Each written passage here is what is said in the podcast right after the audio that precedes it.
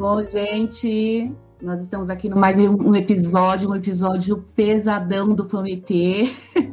Eu sou a Patrícia Ramos, eu tô falando diretamente de São Paulo, sou uma mulher preta com cabelo crespo na altura dos ombros e hoje tá chovendo muito por aqui. Bom, eu sou Carlinhos Vilaronga, homem branco, magricela, olhos verdes, barba, cabelo e bigode curtinho raspado com máquina. Falo com você aqui da província de Shizuoka, no Japão, depois de comer o meu jantar gostosinho com saladinha de broto de feijão. Coisa boa, coisa boa. Oi, eu sou a Sheila Guirello, falo do interior de estado de São Paulo, né, de Araraquara, diretamente da Morada do Sol, o oposto de São Paulo. Sou uma mulher branca, jovem, apesar de ter os cabelos escuros, já sou um pouquinho grisalha. Oi, gente, eu sou a Catarina Souza, mulher negra, cabelos crespos, assimétricos. Falo aqui da cidade mais maravilhosa desse país, que é o Rio de Janeiro. Né? O tempo aqui tá meio nublado, tá quente, né? Como sempre aqui, quente, né? Nosso querido ouvinte, nossa querida ouvinte, a gente quer lembrar você de que o nosso objetivo aqui no Pamitê é promover diálogos em um espaço seguro e acolhedor, um lugar gostosinho para a gente poder conversar sobre questões de gêneros, direitos humanos e para a gente junto, homens, mulheres, meninos e meninas, pensarmos no Brasil que a gente quer para as nossas mulheres e para as nossas meninas. E hoje a gente está recebendo aqui duas convidadas maravilhosas aí da comunicação, de outras áreas aí que, que estão aí ligados diretamente aí com mulheres, mulheres potentes, da, de organizações sociais. A gente hoje tem a Maristela Rosa e tem a Altamisa Mello, e elas vão entrar aqui para se apresentar para vocês. Oi, gente. Primeiro, agradecer pelo convite. Eu sou Maristela Rosa, sou uma mulher negra de Minas Gerais, Juiz de Fora, Minas Gerais. As pessoas acham que Juiz de Fora é Rio, mas é Minas Gerais. E eu sempre digo que nós somos muito mais mineiros do que a gente consegue admitir. Então, eu sou uma mulher negra, um rostinho redondo, um cabelo crespo, um black power que eu tô cultivando aí para crescer e ficar um black enorme assim. Eu sou jornalista, criadora de conteúdo, enfim, e tô muito feliz de estar aqui com vocês pra gente bater um papo bem legal. Oi, gente, eu sou Altamisa, é, falo aqui de Pernambuco, a Veneza brasileira terra do frevo e do maracatu. E sou produtora cultural, sou empresária, atuo junto à Central Única das Favelas aqui no estado. Sou pós-graduada em gestão pública e sou uma mulher negra, de cabelos crespos na altura do ombro, com mechas loiras. E vamos aí bater esse papo. Eu quero aqui agradecer o convite e dizer que eu estou muito feliz. Hoje tá gostoso esse podcast, não? Um monte de sotaque, samba, rock and roll e maracatu.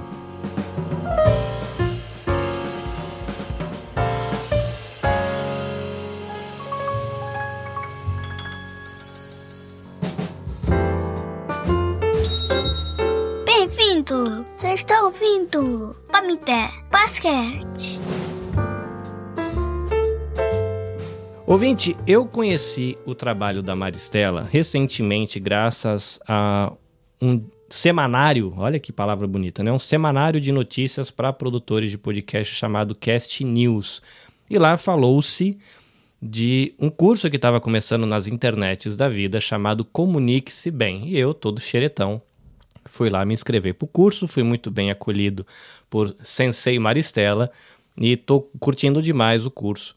E eu vou pedir para Maristela contar um pouquinho o que é o tal do curso Comunique-se Bem, é, porque eu acho que ele cai bem com o assunto que a gente trata aqui no Pamitê, que tem a ver com a vida das meninas e das mulheres brasileiras. É, a Altamisa tem o trabalho dela com a CUFA, o Refavela, e a gente vai ter em breve a oportunidade de ter um bate-papo sobre produção de podcast com jovens atendidos né, lá pelo pessoal do Refavela. Vai ser muito massa. No mês de junho a gente vai se encontrar. Então a gente está promovendo esse bate-papo aqui para a gente já aproveitar o clima, né? Apresentar para o pessoal o que é o Comunique-se Bem, que no dia que a gente está gravando esse episódio já tem cinco aulas é, publicadas e mais a aula de revisão, a live de revisão. A gente está aqui com a Altamisa e o Refavela no Countdown para a gente fazer a nossa oficina de podcast. Então acho que o papo vai ser bom hoje. Diga, Maristela, é, Primeiro assim, né, você é produtora de conteúdo, qual é o teu conteúdo que você não faz só o curso, depois você apresenta o curso, conta um pouquinho mais de você pra gente. Então vamos lá. É, eu tô na produzindo conteúdo para internet. Esse ano vai fazer oito anos. Então já tem um tempo aí na internet, né? Eu me formei em comunicação com habilitação em jornalismo aqui na UFJF, né, a federal daqui da minha cidade. É, e aí, aquela questão de quando você sai da faculdade, e aí, para onde eu vou, o que eu faço, assim, sabe? É, fazer comunicação sempre foi um sonho para mim, jornalismo, assim. E esse jornalismo tradicional que a gente vê na TV, ser repórter, eu estava nessa, se eu vou ser repórter e tudo mais. E aí depois você dá uma olhada e fala, mas não tem muitas repórteres como eu, assim, né? E aí você olha para o mercado e você vê que você, como mulher negra, não tem um espaço para você lá, assim, sabe? Para mim foi um baque, assim. E aí, eu conversando com outra amiga, Natália Romualdo, é, a gente, ela também estava saindo, ela fazia o noturno, né? E aí eu saí da faculdade, ela estava prestes a sair também, e aí tipo, e aí agora o que a gente vai fazer e tal. E aí eu estava começando a ver coisas no YouTube, assim, o YouTube como uma possibilidade de, de falar e de empregar coisas que eu tinha aprendido na faculdade, assim. Tava longe de ser uma profissão naquela época, tava longe de 2015, tava longe do YouTube ser o que a gente entende hoje, né? A criação de conteúdo como a gente entende hoje. É, mas aí eu também estava no momento de entender sobre questões raciais, assim, tudo ao mesmo tempo. E aí, como a Natália passou pela transição capilar, e eu vi a Natália de cabelo crespo, né? Eu conheci a Natália de cabelo muito alisado. E quando eu vi ela de cabelo crespo, eu falei, nossa, talvez ela esteja pensando nas mesmas coisas que eu, assim. E aí a gente começou é, em 2015. Eu falei com ela, ela falou, vamos, e ela falou, vamos, eu falei, vamos. E aí a gente começou o Papo de Preta, assim, lá em 2015. E de lá para cá foram muitas coisas que aconteceram no Papo de Preto, assim. É, eu e a Natália, a gente, nós sempre estivemos juntas. É, e a criação de. Acho que nós, mulheres pretas, temos isso, né? De fazer. De fazer juntas, em conjunto. Assim, a gente nunca tá sozinha, né?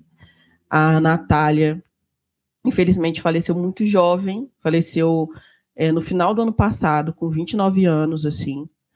É, e eu e ela, ao longo desses anos, construímos juntas o Papo de Preta, falando sobre nós, sobre a nossa autoestima, sobre coisas que a gente gosta de assistir, sobre, sabe, a gente construiu um espaço seguro para nós falarmos com o nosso olhar sobre diversas questões, assim, sabe?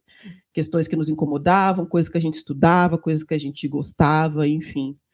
É, e aí hoje eu sigo com o Papo de Preta. É, na, em todas as redes, né? Tô, tô no TikTok, tô no Instagram, tô no YouTube. É, e aí, essa é a minha história aí com a internet. Também tem o podcast, o Esquecidos no Churrasco, que sou eu e mais quatro amigos que também são só pessoas pretas, falando um monte de bobagem, fofoca, assim. É, é um caos, mas é muito divertido fazer. Estou é, sempre produzindo coisas na internet, assim, mas aí o principal sempre foi o Papo de Preta. E aí a Deia, a Andréia Freitas, que vocês devem conhecer do Não Inviabilize, especialmente do picolé de limão, porque quem não prefere picolé de limão tá errado. mas enfim, vai ser para outro dia. É, a, a Deia, eu falei sobre o podcast dela num, num vídeo do YouTube, assim, em 2020, na pandemia. E aí ela falou: Ah, o Papo de Preto eu acompanho, eu conheço e tal. E aí ela me contactou depois dizendo que queria, enfim, investir é, em alguns projetos de pessoas pretas. E me, e me perguntou se eu não estava. Ah, você não tem algum projeto assim? E aí a ideia de falar sobre comunicação de forma mais séria para as pessoas já era uma coisa que eu queria fazer há um bom tempo, assim porque é uma coisa, a comunicação online é uma coisa da qual pouquíssimas pessoas estão conseguindo fugir, sabe? Pouquíssimas mesmo, assim. É, eu, e, eu, e eu comecei a ver no meu Instagram muito aquele lugar que tem para anúncio, né? Quando você vai rolando, assim, tem. Eu vi muitos anúncios de pessoas falando assim: ai, você não aguenta mais produzir para a internet, e se eu te disser que você pode ter não sei quantos clientes, e você pode impactar não sei quantas pessoas, sem produzir conteúdo e não sei o quê. E aí eu fiquei olhando aquilo e falei, gente, mas essa pessoa está fazendo um conteúdo para chamar as pessoas, para dizer para as pessoas que elas não vão precisar fazer conteúdo vendo o conteúdo dela. Tipo assim, ela está produzindo um conteúdo para dizer para as pessoas que elas não vão precisar produzir conteúdo, e, e aí ela chama as pessoas para esse curso. Eu falei, gente, é muito confuso, assim, e para as pessoas é muito confuso. Imagina hoje é, as pessoas, advogados, médicos, manicures, cabeleireiros, pessoas que não têm essa expertise em comunicação, tendo que se aventurar nesse lugar, assim, sabe? E outras pessoas negras que querem fazer isso, né? Porque virou um chamariz essa coisa de comunicação online, é, virou meio, meio mainstream, todo mundo quer ser TikToker, todo mundo quer ser YouTuber, todo mundo quer ter um Instagram bombado e tudo mais. Só que as pessoas, muitas vezes, elas não entendem o que é isso, como faz isso, qual a importância disso, quais as implicações disso, sabe? É, eu tenho visto muitas vezes, quando a gente fala de comunicação online, uma. E é uma coisa que eu bato muito na tecla, assim, sabe? Sobre uma certa irresponsabilidade de muita gente muito grande que faz isso, inclusive, assim. E que aí, nós, pessoas negras, e aí fazendo esse recorte de raça, a gente não tem esse luxo, sabe? Dessa irresponsabilidade que a gente vê muita gente fazendo, assim. Então, é, juntando tudo isso, assim, juntando é, essa confusão que eu vejo as pessoas tendo, muitas vezes as pessoas gastando dinheiro com coisas que são charlatãs em, em algum nível, assim, sabe? Promessas muito vazias e tudo mais. É, eu estava com muita vontade já de falar de comunicação, de colocar para fora tudo que eu sei, já que eu, que eu sou jornalista, já que eu estou na internet há muito tempo, já que eu vi muitas mudanças aqui, já que eu fiz mestrado em comunicação e aí a minha dissertação de mestrado eu foquei também em internet. Tudo isso eu já queria, como eu junto isso e, e, faço né, algo a respeito. E aí, quando a DEA propôs é, fazer um projeto, eu desenhei o Comunique-se Bem, que é um curso aí de um ano que a gente vai poder conversar sobre comunicação, desde a da comunicação no sentido mais didático, como disciplina mesmo. Por que, que comunicação é tão importante? Por que, que do nada, antes a minha mãe não gostava de internet, agora ela tá lá no Facebook todo dia, sabe? Tá lá no WhatsApp. O que, que aconteceu com a nossa sociedade, assim, sabe? Não foi do nada. É uma construção que vem de muito, muito tempo, né? É, então, desde essa coisa mais teórica, assim, sobre a disciplina de comunicação, até a gente entender mesmo. O que, é o YouTube, como o YouTube funciona, como o TikTok funciona. A próxima aula, inclusive, vai ser sobre TikTok.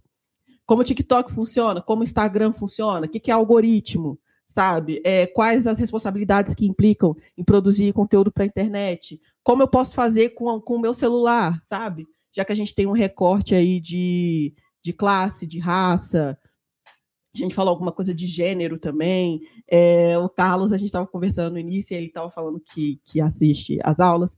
Ele falou assim: ah, mas aí você bate na tecla que é para pessoas negras. É, a ideia, na verdade, não é que seja para pessoas negras, a ideia é que seja para todo mundo, mas que a gente tenha um recorte. Porque, é, na verdade, sempre tem recorte, mas quando a gente não faz esse recorte, o recorte fica branco, né? Porque aí, se a gente vai na, o, o, aleatório, ele nunca é aleatório, né? Quando a gente vai para a literatura aí, é, a gente sempre tem, a gente sempre vai para pessoas brancas, porque são elas que têm mais acesso, são elas que estão há anos escrevendo e estudando, né, sobre, tiveram a possibilidade de estudar sobre comunicação, enfim. Então, se eu não faço esse recorte, ele já é feito por mim, né? Então, eu, a gente decidiu, conversando com a Dé e tal, a gente fazer esse recorte de raça justamente para que é, a gente tem essa visão de como pessoas negras, como pessoas periféricas é, conseguem produzir conteúdo, conseguem produzir uma narrativa na internet que as impulsionem, né? E aí a gente tem várias questões que a gente pode conversar sobre como a gente tem a ideia de democracia na internet, mas não é tão democrático assim, enfim. Mas o Comunique-se Bem é isso, é um curso de comunicação disponível para vocês na internet durante o ano inteiro. Eu vou estar tá lá conversando com vocês sobre isso. Altamisa, a Maristela falou aí de, de comunicação, da oportunidade de produzir conteúdo com o smartphone, e é justamente o enfoque que a gente vai ter na nossa oficina de podcast em junho. Mas eu queria ouvir um pouquinho de você, assim, um pouquinho da sua jornada. Você trabalha com a CUFA, com Refavela e faz um monte de coisa legal. Conta um pouquinho das atividades que você faz, da galerinha que você atende aí com, com Refavela. É, jovens, eu sei que você tem também as mulheres que fazem curso de inglês, né, com o professor Séries aí pelo Refavela. Conta um pouquinho do seu universo pra gente, aí depois eu vou soltar aqui o microfone na mão das meninas e bola pra frente que tem muita coisa boa pra gente conversar. Então, nós aqui desenvolvemos várias ações, né?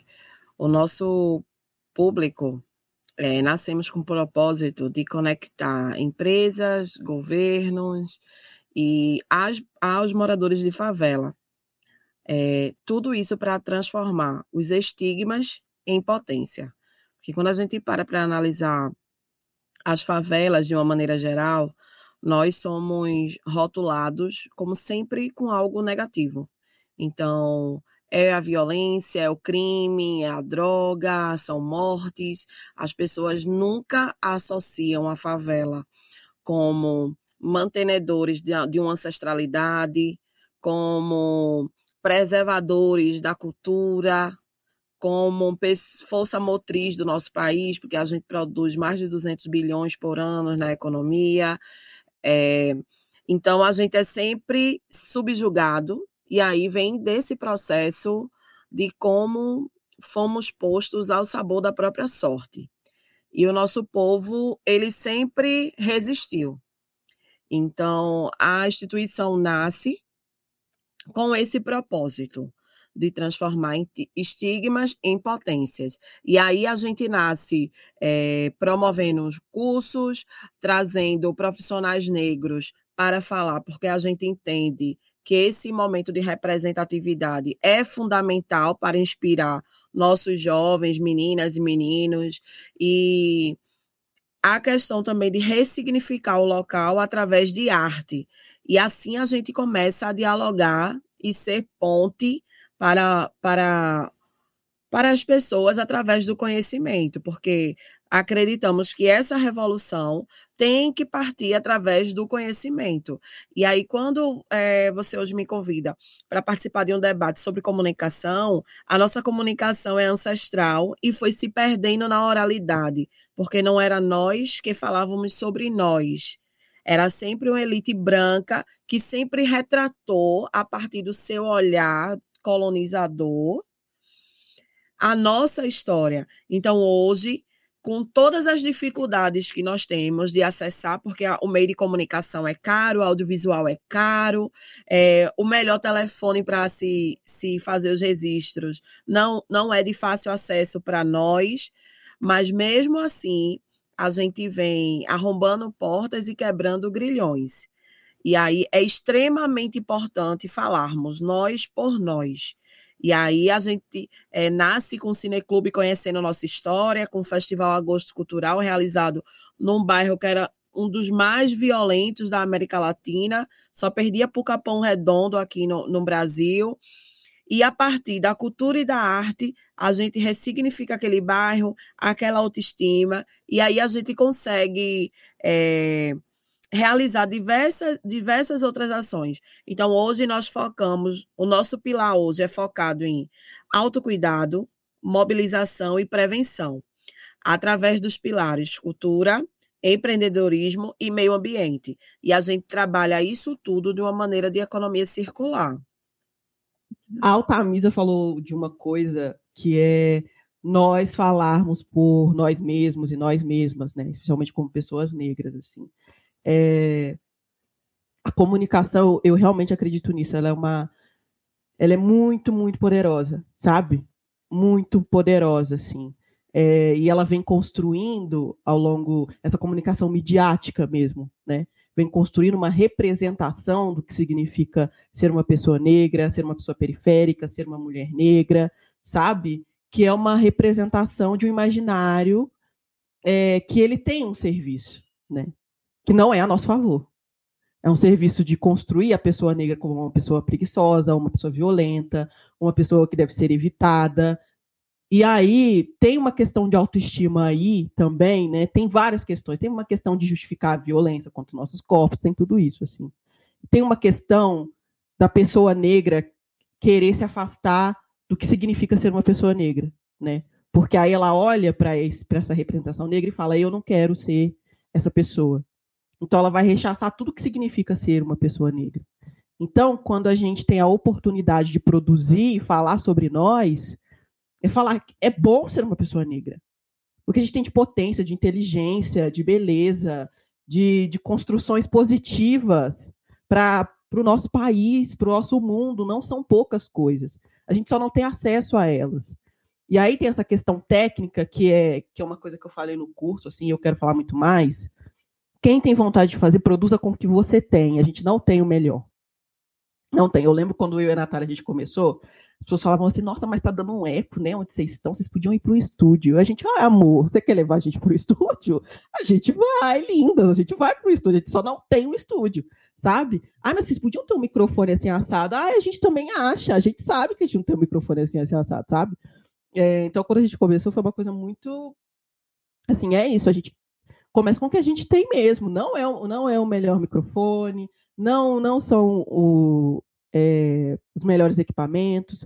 E aí esse recorte de classe e raça ele é importante também para mim por isso, assim, porque eu já fiz cursos assim sobre produção de conteúdo, onde as pessoas falavam, ah, então aí você pode usar uma câmera que dê um foco aí lá no fundo, não sei o que fala, meu querido, mas sabe o quarto que eu gravo? Eu, eu gravo colada na câmera, não tem, não tem um fundo, não tem um, um recuo, eu não tenho várias luzes, sabe? Então, às vezes, fica muito fora da nossa realidade. A gente fala, ah, então não é para mim. Então, um beijão quem tem esses recursos é que faça. E não, assim, sabe? Se você é uma pessoa preta e você tem coisa para falar, você quer falar, você quer produzir, faz com o que você tem. E é o seu celular que você tem, faça com o seu celular. Você tem condições de, de fazer algo, assim, sabe? É, e aí nem é sobre. Porque aí a gente também cai numa outra questão, mas eu vou encerrar por aqui. Eu vou só citar isso, que é a ideia de é, um mundo cor-de-rosa que você vai produzir conteúdo, você vai virar um, um Whindersson Nunes, sabe? Não é isso que acontece, assim.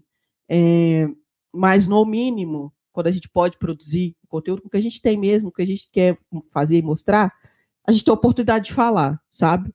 Eu acho que essa é a é um salto aí que a gente tem em relação à nossa história da mídia brasileira até, sabe? A possibilidade, ao menos, de produzir algo é, midiático, assim, que a gente simplesmente nunca teve.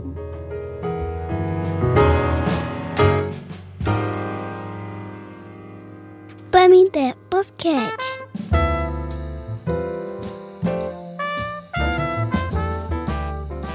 As mídias sociais, elas evoluíram de uma forma muito intensa, né, nos últimos anos, principalmente durante a pandemia, que elas acabaram sendo o principal recurso, né, para as pessoas poderem se conectar.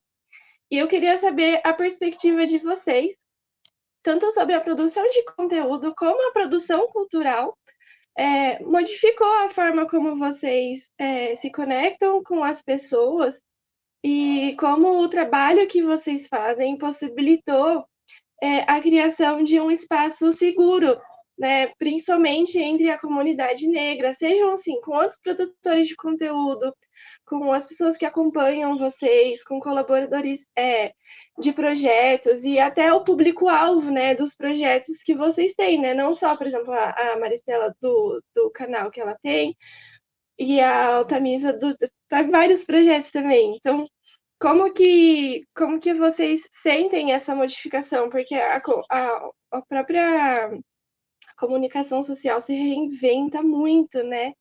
Então eu queria ouvir um pouquinho isso de vocês. Altamis, eu já falei muito. Vou...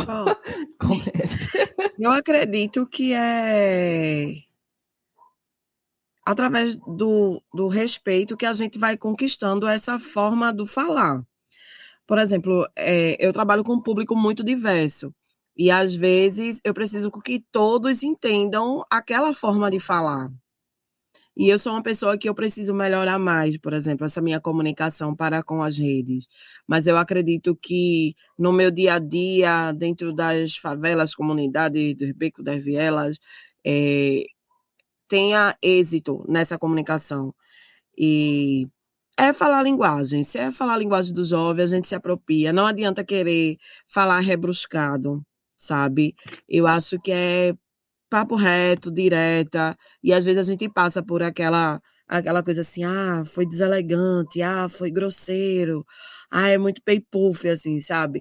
Mas é, como a gente não tem chance de errar mais, eu acredito que nesses processos de construção que a gente vem fazendo, a gente não tem uma segunda chance, então a gente também não tem uma segunda chance nessa questão do se comunicar para com os nossos. Porque, assim, é, não foi nos dada essa oportunidade, é, foi tirado esse direito da gente, do fazer de novo. E como a gente tem essa sede é, de recuperar espaços na sociedade que nos foi, que nos foi tirado, é, a gente não tem tempo de fazer um retrabalho. Então, ou a gente acerta, ou a gente acerta. E a forma de comunicar ela é, é a maneira mais rápida falar a linguagem popular. Então, hoje a gente é, utiliza de parcerias com os bregas, com os funks, com essa, essa linguagem mais jovem, que acaba se tornando a linguagem universal. Eu gosto muito de trabalhar a comunicação dentro dos projetos, junto com esses atores locais, é o grupo de dança, é o grupo das mães. A gente tem um trabalho muito forte com as mães das favelas aqui. Então, a gente trabalha educação, empreendedorismo, conscientização, porque a gente acredita que quando a gente foca nesse olhar da mãe, que muitas vezes se confunde entre ser a mãe, a avó e a tia, é, é tudo um bolo só de idade, a gente comunica muito bem com as crianças, porque os nossos lares são chefiados por mulheres negras, elas são a força, elas são a voz, elas são o comando e essa comunicação é desafiadora, porque é uma mulher que tem sede de conquistar, que ela está sempre naquela busca de melhoria para os seus. E quando a gente tem esse olhar revertido para o local como um todo, a gente acaba se, se comunicando com maior êxito porque a gente acaba guetificando e ao mesmo tempo expandindo, porque o olhar da mulher é parecido. Então, a realidade da mulher preta, pobre, periférica, favelada, ela acaba sofrendo dos mesmos estigmas de uma mulher branca, só que com direitos de oportunidades e de ascensão diferente. Então, é isso que a gente vem trabalhando hoje para quebrar. E aí a gente vai começar agora num projeto também com meninas da favela, porque segundo um estudo recente da ONU, é, o Brasil é o 11 pior lugar de se nascer mulher no mundo. Então a gente precisa comunicar, informar e quebrar essa barreira. Primeiro, a Altamisa falou coisas muito, muito incríveis, assim, que me fez ficar pensando. É, e aí a Altamisa falou sobre essa questão de comunicação, sobre como ela não está muito nessas coisas das redes, assim, né? E aí eu entendo, porque muitas pessoas que têm esse trabalho que a Altamisa tem, de estar com as pessoas de fato, assim, sabe? Carne e osso, não tem muita paciência para rede social. É isso, né? É um saco, é chato. E aí tem essa questão também de como a comunicação nas redes, ela muitas vezes fica impessoal, né? E aí é sempre muito importante lembrar que quando a gente está falando nas redes, a gente está falando para pessoas, assim. Porque às vezes as pessoas, como não tem o. o, o você não está vendo, né? As pessoas com quem você está falando, às vezes é só uma foto, é um nome, é uma arroba. Quando a gente está falando nas redes sociais, a gente está falando para pessoas, assim. Por isso que eu sempre bato na tecla da responsabilidade e tudo mais, assim. É, mas eu entendo toda essa questão também de não. É isso. Mas, ao mesmo tempo, essa pergunta que a Sheila falou é muito interessante, porque eu acho que a gente não volta atrás mais, sabe? A, o que a pandemia fez foi dar uma acelerada nisso, assim. Hoje a gente vê, eu estava eu tava assistindo com o, o meu noivo, a gente estava assistindo um, uma, uma transmissão aí de futebol. E aí a comentarista de, de arbitragem estava em casa, ela não estava no estúdio, né? E foi uma coisa que aconteceu muito durante a pandemia e que continua acontecendo até hoje, assim. Como perceberam que dá para fazer, sabe? Aí, então, sabe, isso mudou de uma forma muito drástica a nossa forma técnica de comunicação. Eu acho muito legal o que a Tamisa traz, porque comunicação não é só feita na mídia, é feita cara a cara com as pessoas. E aí, como que você se comunica com as pessoas, né? É, mas essa questão técnica, assim, dessa construção online, eu acho que ela, ela, eu acho não, eu realmente tenho visto que ela veio muito para ficar de forma cada vez mais ramificada. Onde não estava, agora está, sabe? Quem não sabia mexer com nada, muita gente teve, teve que aprender, assim, sabe? E aí a gente tem essa questão que é o nosso desafio enquanto sociedade, que é nem todo mundo tem o mesmo acesso. Ai, legal, a gente vai fazer aqui essa chamadinha de vídeo. Mas eu não tenho onde sentar para fazer essa chamada de vídeo. E aí, eu, eu, a minha internet é horrível. Tá, eu tenho, tá, eu tenho acesso à internet, mas eu não tenho onde fazer isso. Sabe? Meu, meu, meu celular tá descarregando. Enfim, a gente tem várias questões técnicas, assim, sabe? É que muitas vezes as pessoas com ansiedade, no sentido de é, será que eu só vou ter a, a uma oportunidade se eu tiver acesso a isso? Tantas entrevistas de emprego hoje que são feitas através do online, enfim, sabe? É, então, acho que é uma coisa que a gente tem que bater cada vez mais na tecla, assim, que é mais um, mais uma coisa que a gente tem que reivindicar por acesso, assim, das pessoas, sabe? Porque não é uma coisa que vá que vá regredir, assim. Não é uma coisa, muitas coisas que eram presenciais agora simplesmente não são mais. E não são mais. E é isso, sabe? E a gente vai ter que lidar com isso. E é o que a gente faz, né? Lidando com uma sociedade tão desigual quanto a nossa, a gente sabe o que, que acontece, né? Então, também é mais um local de disputa que a gente tem agora, assim, de falar a respeito, sabe? Fiquei pensando, refletindo sobre o, o que ela acabou de falar. E aí, quando a gente fala em comunicação, a gente pensa em comunicação, por exemplo, dentro da favela, como que a gente comunica para dentro e como que a gente comunica para fora. Porque ainda a régua, o padrão, a gente consumiu, né? A gente falou isso no começo, né? Que, que o, seu curso é, é, é para o povo preto, quilombola, e, e para esse recorte de, de, de pessoas para assistir, mas eu penso que a gente, como, como pessoas pretas, como mulheres pretas, né, como população preta, a gente consumiu é, o que o branco produziu a vida toda. Né? E aí, quando a gente pensa também do, do ponto de vista da, da Altamisa, é, é, cai, a gente cai nesse mesmo estigma da favela, né? Porque a gente passa a comunicar para dentro da favela, mas a gente ainda tem que preparar a favela ainda para entrar é, em todo esse espaço branco, né? E aí, quando falando de comunicação, como é que a gente comunica para dentro e como é que a gente comunica para fora? Porque ainda assim a gente tem que atingir essa população, mas a gente também tem que preparar ela, porque as coisas ainda estão postas aí, né? É, o mundo ele está ainda aí colonizado em, em várias vertentes, né? E aí, como é que a gente faz? Né? Eu, eu, eu deixo essa, essa, essa questão aí para as duas aí, né? Você produz conteúdo, Maristela, mas é, eu acho que a Carla Cotirene, ela fala isso, né? Que a gente precisa parar de falar que a gente está fazendo recortes, porque a gente é um todo, né? Então, se a gente continuar fazendo recorte, ainda assim a gente não, não consegue atingir todo mundo, né? E, e, então, como é que você produz, sim, é, para pessoas pretas, mas assim, como é que você busca atingir é, a, a, essas outras camadas, né? E, Altamisa, como é que você consegue trabalhar isso? Como é que você consegue atingir a sua população dentro da favela, falar para as pessoas dentro da favela, mas continuar preparando elas também para encarar esse mundão que está aí fora, né? Com, com, todas as opressões, com todas a, as dificuldades que eles ainda vão, vão enfrentar. A gente tenta fazer com que elas entendam que a dificuldade também parte de quem está na frente dos processos, né? Porque é, essa questão do racismo, do preconceito, eu costumo falar, adentrar nos espaços carregando o nome de favela, e aí eu carrego o nome da favela, eu sou uma mulher negra, eu sou uma mulher negra que me compreendo e sei quem eu sou nesse processo de espaços de poder, e que não tem medo de sentar na mesa de ninguém e dialogar. Se precisar falar com a governadora, eu vou sentar com a governadora e vou falar. Se precisar adentrar numa empresa, eu vou conseguir aquele contato e vou adentrar. Porque o não eu já tenho. E eu acredito que a sociedade brasileira precisa entender que, se não dividir essas oportunidades, o caos social que a gente vive vai imperar cada vez mais. Então, é, toda essa luta, toda.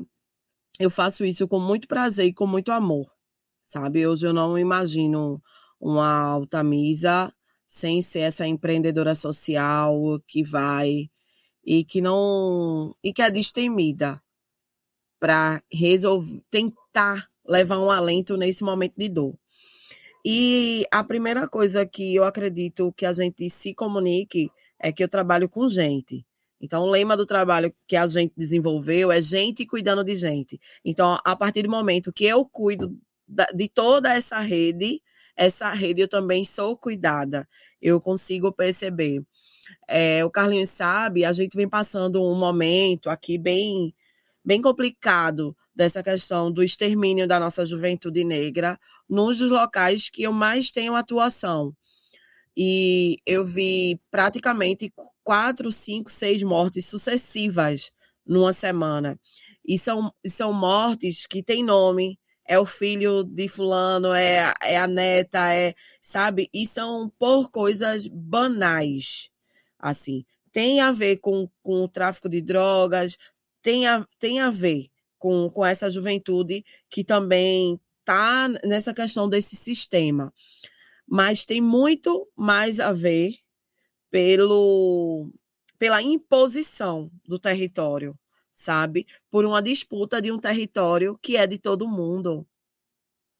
Se, se a gente parar para pensar nisso, talvez não não tivesse tantos esses crimes. E às vezes, não é porque a gente está na rua, que a gente acompanha e que vê situações diferentes, que não choca. No dia que eu for na rua vivenciar uma situação que aquilo se tornar banal para mim, eu não vou mais fazer isso. Eu vou procurar outra coisa para fazer. Eu não posso me conformar em ver essa violência nos corpos negros.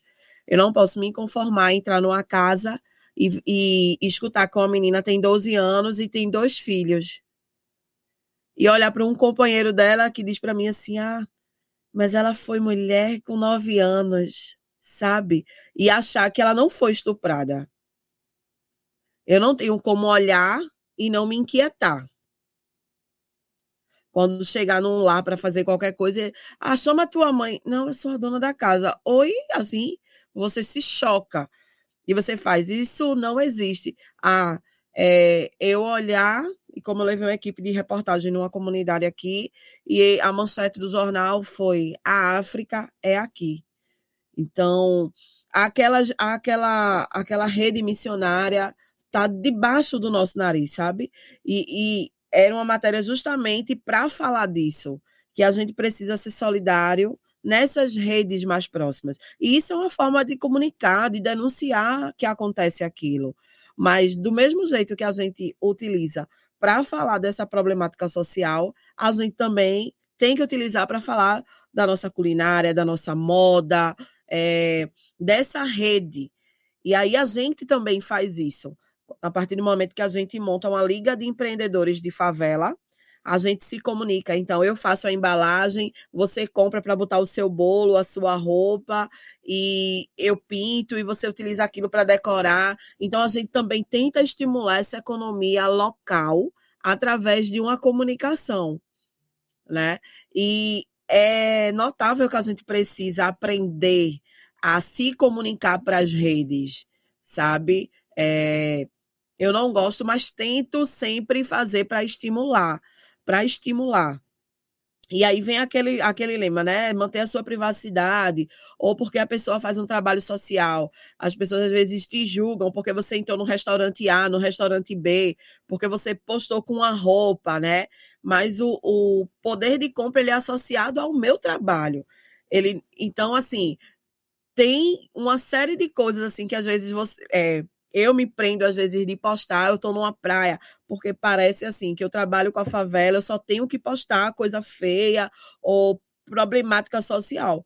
Não, gente, existe a vida para além dessa problemática, né?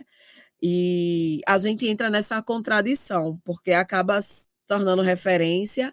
E eu, eu, por mim, eu falo na minha maneira de me comunicar nas minhas redes, eu tento sempre passar coisas boas, positivas, é, motivacionais, e eu falo um pouco de mim justamente por esse meio. Eu acho que é uma forma que eu tenho de me blindar, de levar menos porrada do que a gente já leva. Ah, é muito interessante isso que você falou, Tamisa. Muito mesmo, assim. Porque é um, um desafio mesmo e uma, uma inquietação que muita gente tem, né? É, até onde me expor, assim, até quando, de que maneira, né? É, como construir essas narrativas é, e ter controle delas. A verdade é que a gente não tem muito. né? Se falar real assim na internet, a gente é, o que a gente pode fazer é construir aquilo que a gente acredita e aí é, as pessoas estão sim abertas a interpretações delas. Assim, a internet é muitas vezes um espaço é, hostil para a gente mesmo, assim. Então, te aconselho a fotos em lugares que você quer estar, praia, conteúdo privado, faz para você, para sua família, quem gosta de você, sabe? É, separar essa parte de trabalho e pessoal, eu acho uma coisa muito importante que vale muito a pena, mesmo assim, perfis diferentes mesmo, sabe? É uma coisa que eu fiz, inclusive. É, mas aí a Patrícia fez a pergunta é como que a gente faz para potencializar as pessoas e fazer com que elas e não sei o que, bababá. A gente não faz. A gente não faz. E é uma coisa que a gente tem que entender, especialmente como é, pessoas pretas, é, mesmo em linha de frente, comunicação. Gente, ó, me escute, me escute, isso é importante. A gente não faz tudo. Pelo amor de Deus, porque aí você vai colocar na, nas suas costas uma pressão que não é sua. O que você faz é comunicar o que você sabe, o que você quer, o que você acredita, e aí, se você é uma pessoa que trabalha com comunicação, o que você faz é o que, é, o que você pode fazer e é uma coisa que a Automisa falou muito bem também, que é potencializar outras pessoas para que elas façam também o que elas sabem, e o que elas sabem é diferente de você, e aí elas vão produzir outras coisas, e aí outras pessoas outras coisas. A gente faz coisas coletivamente. Você não vai dar conta de fazer tudo. Então eu vou produzir, eu vou falar, eu vou potencializar, eu vou crescer, eu vou acontecer. Amor, não vai. O que vai acontecer é você ficar extremamente sobrecarregado achando que você dá conta de tudo. E muita gente vai achar que você dá conta de tudo se você comunicar isso para as pessoas. Então, assim, eu me vi, eu, Maristela, tendo que separar muito bem isso, assim. Disso eu não dou conta. Pessoas, por exemplo, me mandando foto na DM para falar assim: que tipo que é o meu cabelo? Olha só, eu, aí me manda uma, um cabelo dele molhado, seco, escovado, para eu saber o, o, tipo do cabelo da pessoa. Ai, eu sou negro, eu não sou. Aí ela manda a foto dela no sol, na sombra, né? sabe? Aí, ai, mas eu tô com esse problema aqui familiar e tal. E aí você vai pensando assim, meu Deus, eu, eu tenho que dar conta de todo mundo. Eu tenho que dar conta dessas coisas. Você fala, não, calma, o que, que, que eu faço aqui? Eu sou uma comunicadora e eu comunico coisas que eu estudo, coisas que eu vi, eu comunico coisas que eu que eu acredito que sejam potencializadoras para outras pessoas, seja para reflexão, enfim. É, e aí esse é o meu trabalho. Eu não vou conseguir dar conta de todo mundo, dos problemas de todo mundo, de, enfim, eu não vou conseguir porque eu, eu tô tendo que dar conta de mim, dos meus problemas, das, das minhas questões, né? Eu tô tendo que ir para terapia, sabe? Então assim, é, eu acho que tem esse lugar também que a gente precisa separar muito bem, especialmente quando a gente está falando de pessoas negras e mulheres negras, porque há essa visão das pessoas de verdade de olhar para a gente como ela aguenta, ela dá conta, ela resolve. E aí, quando a gente acredita nisso, o que a gente faz é, é adoecer, né? Então, eu acho que o que a gente pode fazer é, é muito isso que a Altamisa trouxe, assim que é a ideia de entender que as outras pessoas têm potências também, sabe? E que a partir, muitas vezes, da comunicação que a gente faz, a outra pessoa pode ser potencializada para fazer o que ela faz de melhor, que é diferente do que você faz, sabe? E aí, com essa construção coletiva, a gente produz algo realmente é, emancipador, empoderador, enfim, a palavra que a gente quer usar aqui.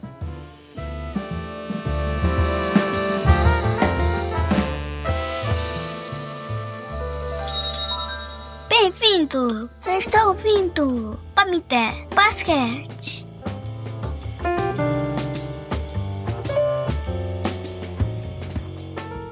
Então, o que vocês falaram é muito importante. E em relação a, a, dizer não, principalmente nós que somos mulheres negras, né? A gente tem que aprender a falar. E quando a gente fala um não, ou quando a gente age de uma forma que o branco é, não concorda, nós somos raivosas, nós somos mal educadas, né? A gente tem todo esse estereótipo negativo. E esses estereótipos vêm, por exemplo, eu faço parte de coletivos de mulheres que se dizem feministas e tudo mais, e também vejo isso ali naquele coletivo, e muitas vezes também fazem, é, tentam nos silenciar, né? Nos apagar ali com frequência. Mas voltando para a questão das mídias, né? É, a minha fala era outra, mas aí conforme vocês já responderam no, no decorrer aí da conversa, é, eu estava refletindo aqui sobre é, as mídias, né? É, a gente vê essa mídia alternativa nas comunidades, né, essa democratização, e a gente também está vendo que muitas pessoas estão aparecendo, né? Muitos jovens de periferia, graças a essa democratização, né? Seja no TikTok, seja no Instagram, estão aí com muitos seguidores, estão aí conseguindo é, ter uma renda, né? E, e, acredito também que um outro destino, né? Que muitos de repente poderiam ir é, para a vida do crime ou não, né? Porque a favela não é só é, criminalização, né?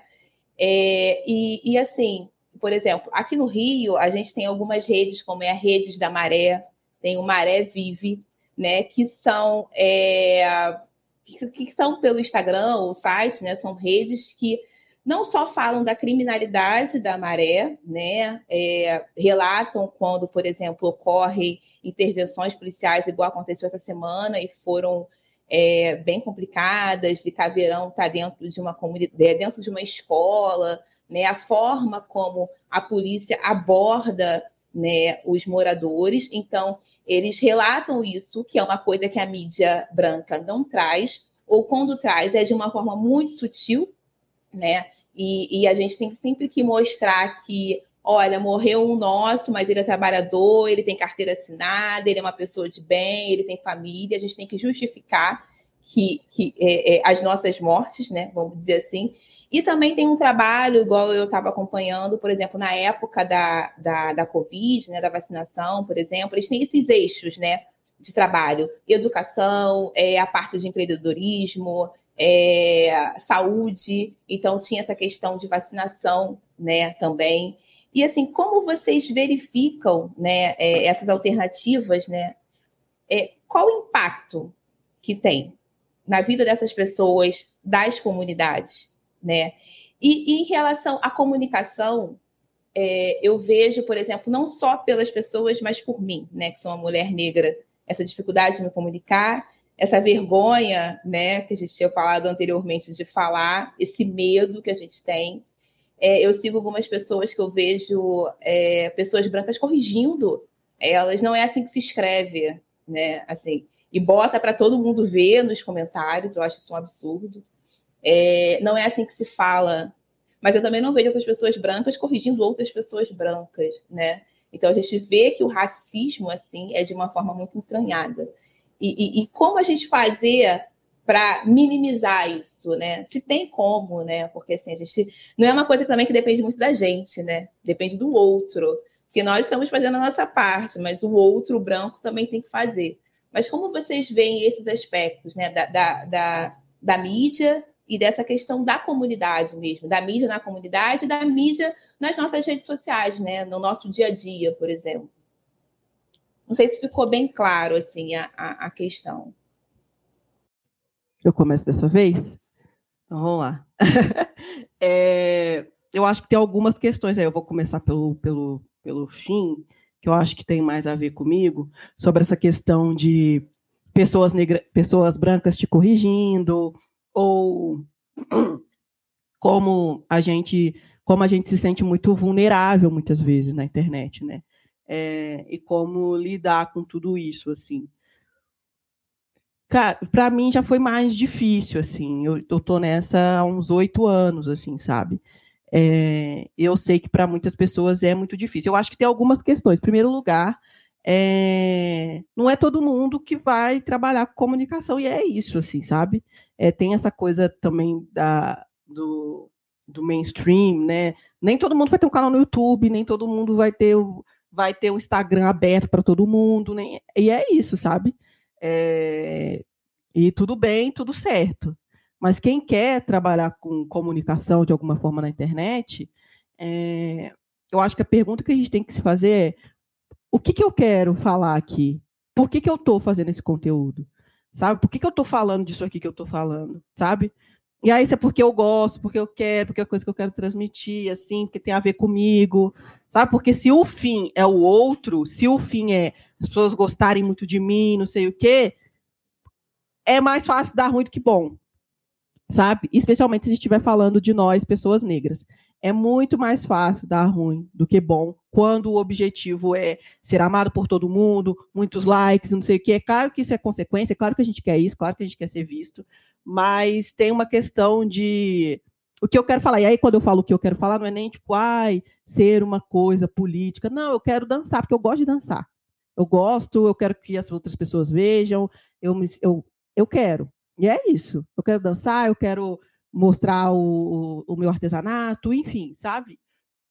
Qual é o fim daquilo, assim? Por que, que você está fazendo aquilo, sabe? E se faz sentido para você, é isso. Aí você vai encontrar outras pessoas que façam sentido também. Mas sim, é, nós somos, especialmente nós, mulheres pretas, muito mais sujeitas a críticas as pessoas estarem muito mais, as pessoas se sentem muito mais confortáveis para nos para nos desdizer, né? Então, não é assim que se faz, não é assim que se fala, esse termo não quer dizer isso, sabe? E aí, é, o que eu faço?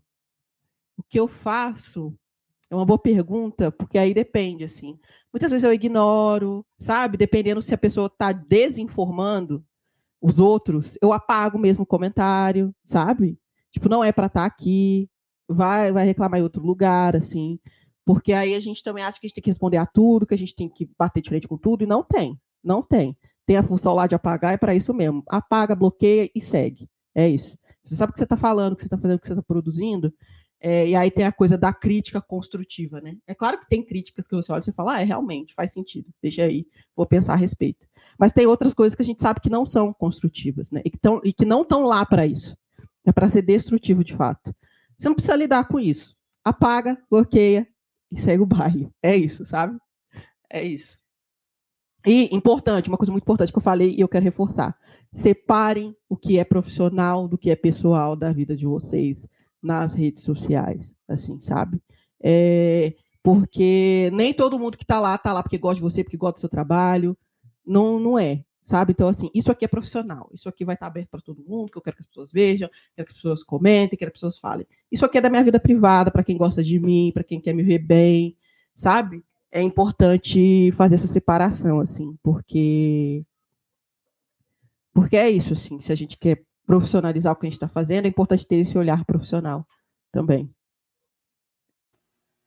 É isso, Maristela. É, é, é bem assim, sabe? É profissionalizar e, ao mesmo tempo, eu costumo dizer que é banir, sabe? Não é não escutar as críticas, não é não escutar. Mas quando é algo que é proposto principalmente por mulheres negras, há esse apontamento de dedo mais com mais afinco ali. Então, é, a gente tem que realmente criar essa tela, tecla de bloqueio, sabe? Quando aquela pessoa tenta ir ali naquela tua ferida ou em algo que ela perceba que é a tua fragilidade, a gente tende a se blindar e realmente banir, apagar, Hoje, eu utilizo muito nessa, nessa questão um, um ditado popular que a minha avó sempre dizia: quando algo for bom, tu tampa a mão aqui e deixa e segura e leva para a mente. Quando for algo de ruim, que é uma carroça vazia, minha avó falava muito isso assim na sabedoria popular dela, quando for uma carroça vazia, tu deixa passar. Deixa passar e segue e anda. Porque a gente tem dois ouvidos e uma boca. Então a gente só guarda aquilo que realmente for construtivo para nós. E aí, muitas vezes, esses ataques que vêm nas redes sociais ou de pessoas que querem se aproximar, fingindo ter uma intimidade que não tem, é porque aquela pessoa queria estar no seu lugar. Ela queria ocupar aquele seu corpo naquele espaço daquilo que você faz. E isso é a forma dela se comunicar. Forma dela, porque ela não tem êxito naquilo que ela faz, ou naquele tipo de comunicação que você está fazendo e ela queria fazer. E com as redes sociais, essa coisa do imediatismo, é, dos likes, né? Isso aflorou mais, vamos dizer assim, essa qualidade do ser humano que faz as coisas para aparecer. É um, um, um, meu exemplo assim bem mais direto é o meu marido, ele é uma figura pública na cidade. Então, para mim é muito mais complicado, por exemplo, querer guardar minha filha, guardar o meu filho, guardar aquilo ali. Então, a minha filha começou a fazer foto, é, é, atuar como modelo, então vai ficando cada vez é, mais restrito, ao mesmo tempo, este cuidado.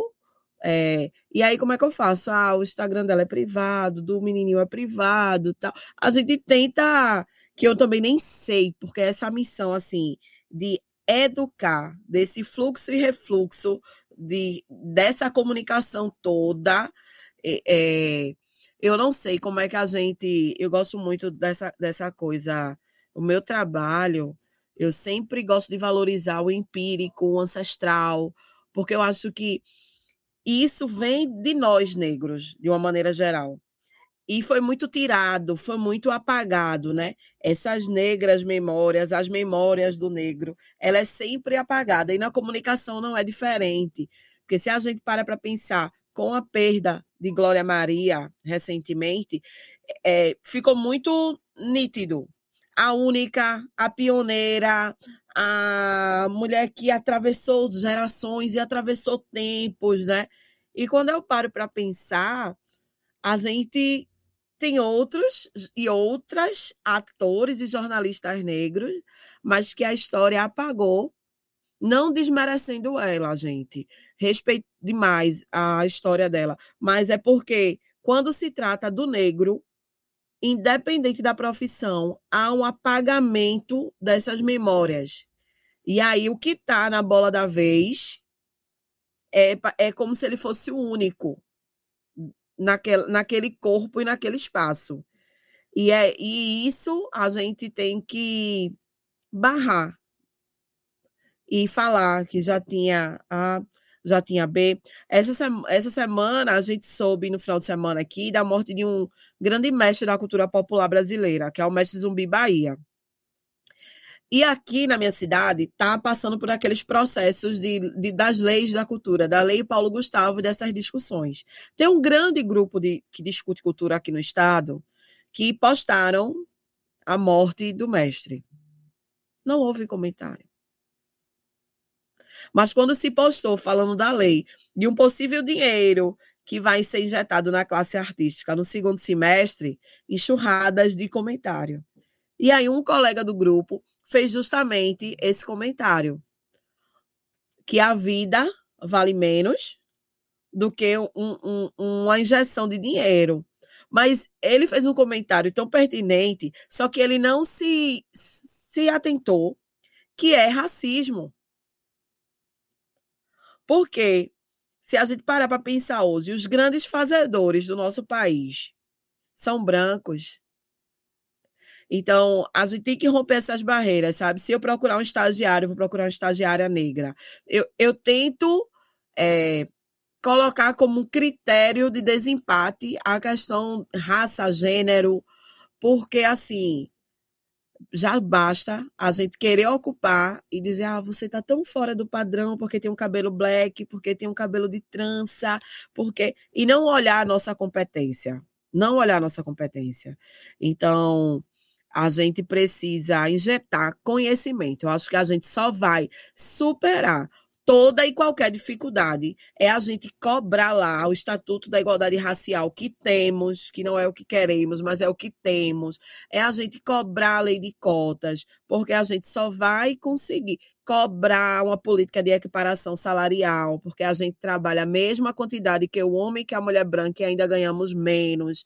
Então, eu acredito que o nosso povo tem que estar preparado nessas trincheiras para que a gente possa tratar a nossa gente de maneira igual, como diz o arquinto quinto da nossa Constituição, que não é posto em prática, a gente sabe perfeitamente disso.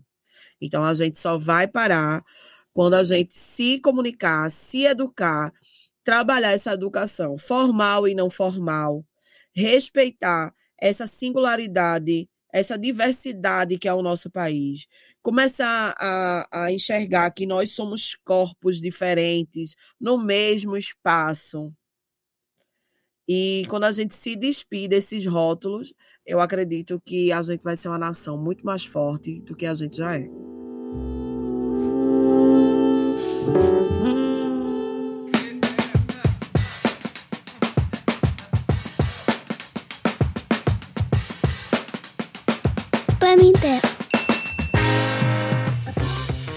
Ouvinte, não sei você, mas eu estou aqui. Eu vou usar uma palavra que é muito legal, é embasbacado. Cara, é muito legal ouvir a Altamisa, ouvir a Baristela e a gente tem vários olhares aqui, né? Patrícia, Sheila, Catarina. E como nós dissemos aqui em bastidores, poderíamos ficar umas quatro horas aqui trocando figurinha, regados de café e um copinho d'água, né, Catarina? Regados de café e um copinho d'água. E aí, Patrícia, como foi para você? Eu tô, tô bem impactada. Eu acho que esse papo foi para colocar a gente para refletir muitas outras coisas e o que a gente quer de projeto, de nação, o que a gente quer melhorar como seres humanos, inclusive, né? Como que a gente comunica e como que a gente recebe a comunicação do outro também. Então, eu tô, tô, tô super impactada com, com essa manhã maravilhosa aqui que a gente está passando juntas. Bom, gente, foi maravilhoso, né? Eu tô aqui, como disse Carlinhos, embasbacada, tá certo? Bom, vocês são mulheres incríveis, né? Que realmente fazem a diferença para o nosso povo. A gente precisa de mais gente assim, né? Que puxa a gente, que a gente possa caminhar. Porque eu sempre escuto e sempre digo que a gente está aqui hoje por causa de um coletivo, né? A gente não está aqui hoje de uma forma individual. Foram porque os nossos ancestrais, lá no passado, é, se aquilombaram, fizeram por onde, resistiram e hoje nós estamos aqui. Né? E a nossa missão é quando a gente chega em algum lugar, que a gente puxe os nossos, né? que a gente volte à margem e traga o nosso povo junto. E vocês estão fazendo isso com maestria, né? Parabéns pelo trabalho de vocês e fiquem muito à vontade para divulgar aí as redes sociais, para que a gente possa seguir, acompanhar, né, é, se embriagar aí no conteúdo de vocês. Primeiro, eu queria muito agradecer de novo ao convite. É o primeiro lugar que eu venho para falar especificamente sobre o Comunique-se Bem, que é um projeto do coração, então eu fico muito feliz. Obrigada mesmo pelo convite. E aí, prepara papel e caneta, porque tem muito lugar para me encontrar. Peraí. O primeiro lugar que eu vou indicar, como a gente está em um podcast, eu vou indicar outro podcast, que é o Esquecidos no Churrasco. Eu amo esse nome. O Esquecidos no Churrasco sou eu quatro amigos, como eu falei anteriormente. É, somos quatro pessoas pretas, mas para falar de bobagem, assim, sabe? É, a gente estava muito cansado aí de nas redes sociais tratar muito de questões raciais, que elas são importantes, mas elas não nos resumem, né? Então, a gente queria falar sobre reality show, a gente queria falar sobre virar adulto, sobre fofoca, sobre, enfim, várias coisas. Então, a gente está lá no Esquecidos no Churrasco, acompanha a gente. Eu sou uma colecionadora de quadrinhos, é uma coisa que eu esqueci de dizer na minha apresentação. Eu sou uma colecionadora de quadrinhos, então eu tenho outro podcast, que é o A Virada de Página, que lá sou eu e eu mesma, eu e os quadrinhos. E aí lá eu faço resenhas de quadrinhos, assim, sabe? Dou indicações de leituras, assim. Os quadrinhos são um, um mundo muito muito pouco conhecido, assim, para muita gente, né? Muita gente pensa em quadrinho, pensa em coisa de criança, mas é, tem muita coisa em quadrinhos, né? Tem histórias reais, coisas históricas, histórias adultas, histórias reflexivas, enfim, eu aprendi muito lendo quadrinhos e tenho aprendido e resolvi compartilhar isso também. Então, é a virada de página. E aí, falando de audiovisual, eu tô no Papo de Preta. o Carlinhos pegou pra anotar. Eu falei, gente. É pra anotar real. Eu tô no arroba Papo de Preta. O Papo de Preta tá no YouTube, tá no Instagram e tá no TikTok. Gente, eu trabalho muito, pelo amor de Deus, alguém me ajuda. É... E agora com Comunique-se Bem, também no YouTube. E aí são quatro aulas por mês, e ao final do mês a gente tem aí é, a revisão, a live, para a gente conversar sobre comunicação, criação de narrativas online e tudo mais, tá? E essa sou eu, Maristela Rosa, e por enquanto é isso tudo. E também pode me seguir no Twitter também, arroba Rosa Maristela, que eu tô lá falando qualquer coisa, refletindo conversando com vocês. E é isso. Tem alguns lugares aí pra Tem alguns lugares aí para me encontrar. É, eu estou aí também pelas redes, né? Não com essa enciclopédia de redes e de trabalhos envolvidos na rede, mas quem quiser me achar é, no Instagram, Twitter, Facebook, LinkedIn, é, arroba altamisamelo, arroba cufape e arroba refavelape. E aí vocês conseguem me achar, mandar um oi. E eu queria aqui deixar um recadinho para você, mulher que é empreendedora de favela. Nós vamos estar organizando a Expo Favela Pernambuco. E aí, entre em contato conosco através da rede para vocês poderem expor seu material. E aí, Maristela, desde já, vamos ver aí como é que a gente se organiza para a gente ter a honra de tê-la aqui, fazendo um mini curso na nossa Expo Favela, se comunicando para nossa gente. Ai, quero muito. Nós, Isso é tá? incrível. Vamos aí, as gente Já aceitei. e ver como é que a gente viabiliza tudo isso, tá bom? Tá ótimo, tá? Nossa, fiquei muito feliz com o convite, vai ser muito legal, assim. Eu já aceitei, viu, gente? Está no ar. Agora vocês cobrem a Altamisa, porque Maristela Roda já aceitou. Então, gente, eu quero agradecer a presença de todo mundo, dar uma maratonada aí. A gente tem vários conteúdos que dizem muito respeito ao nosso dia a dia, a direitos humanos, a direito das mulheres e agora a comunicação também. Então, Convido vocês para seguirem a gente nas redes sociais. É só em todos os agregadores de podcast, o Comitê, segue a gente lá.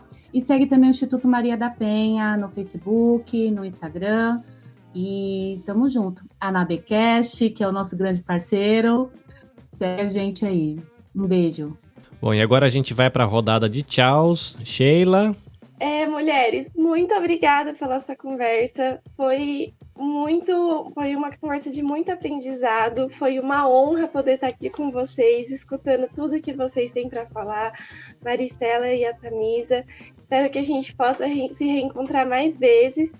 E é isso, um beijo. Acompanhem o, acompanhem o, o Pamitê e acompanhem também o trabalho das mulheres que estão aqui divulgando o seu trabalho. Até mais. Catarina. Tchau, gente. Até a próxima. Patrícia. Tchau, gente. Espero vocês até o próximo episódio. Altamisa, porque o nome começa com A, vai primeiro. Tchau, gente. Foi um prazer, viu? Um cheiro grande. Essa parte do nordestino é ótimo, né? Que é um beijinho, um cheiro. Eita, coisa boa. Baristela. Gente, todos vocês que nos ouviram aqui, Catarina, Patrícia, Altamisa, Carlinhos, obrigada pela recepção. Foi muito legal estar aqui com vocês. Beijo enorme. Até a... Eu tô já me convidando, né? Tô até a próxima. Beijo, gente. Até mais. Tchau. Tá convidado, tá convidado. E é isso, ouvinte. A gente fica feliz de poder ter feito companhia a você, talvez aí na sua esteira, na sua louça, ou no seu ônibus, na sua bicicletagem, não sei. Mas a gente tá aqui na expectativa de poder se encontrar com você no próximo episódio. Até a próxima. Sayonara.